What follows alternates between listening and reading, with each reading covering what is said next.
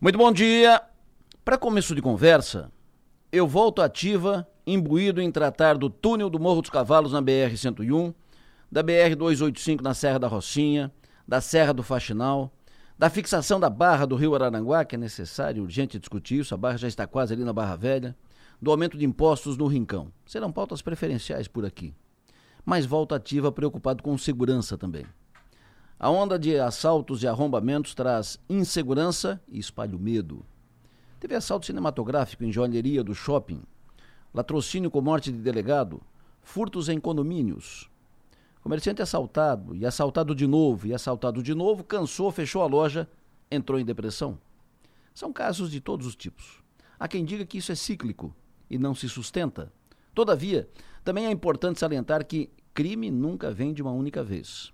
Por isso é preciso discutir, falar a respeito, até devolver para as pessoas a sensação de segurança que foi atingida nos últimos dias. A Som Maior vai fazer, a partir de hoje, uma série de entrevistas e mesas e debates com o objetivo de levantar possibilidades e apoiar a busca de soluções. Não queremos interferir, longe disso, muito menos ensinar o caminho das pedras, mas queremos fazer parte do processo.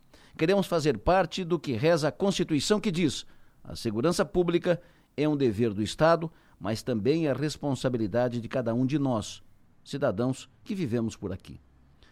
Uma das teorias da criminologia trata da prevenção, que em sua fase mais primária envolve família e escola. Parece ser adequado tratar disso no momento.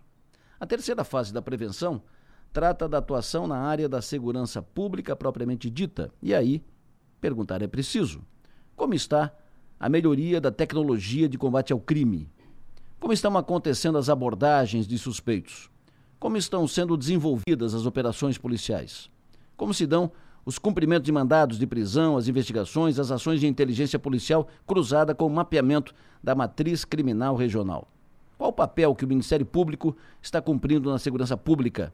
Qual a atuação do sistema judiciário e sua importância para a prevenção dos delitos? Como estamos aqui no Sul assistidos quanto às atividades do sistema prisional? Enfim, não é simples. O assunto é complexo, porque é complexo o trabalho de enfrentamento do crime, da desordem e da violência.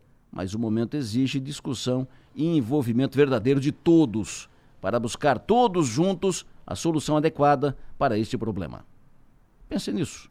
Auxilie na discussão para devolver o sentimento de segurança e vencer o medo. E vamos em frente.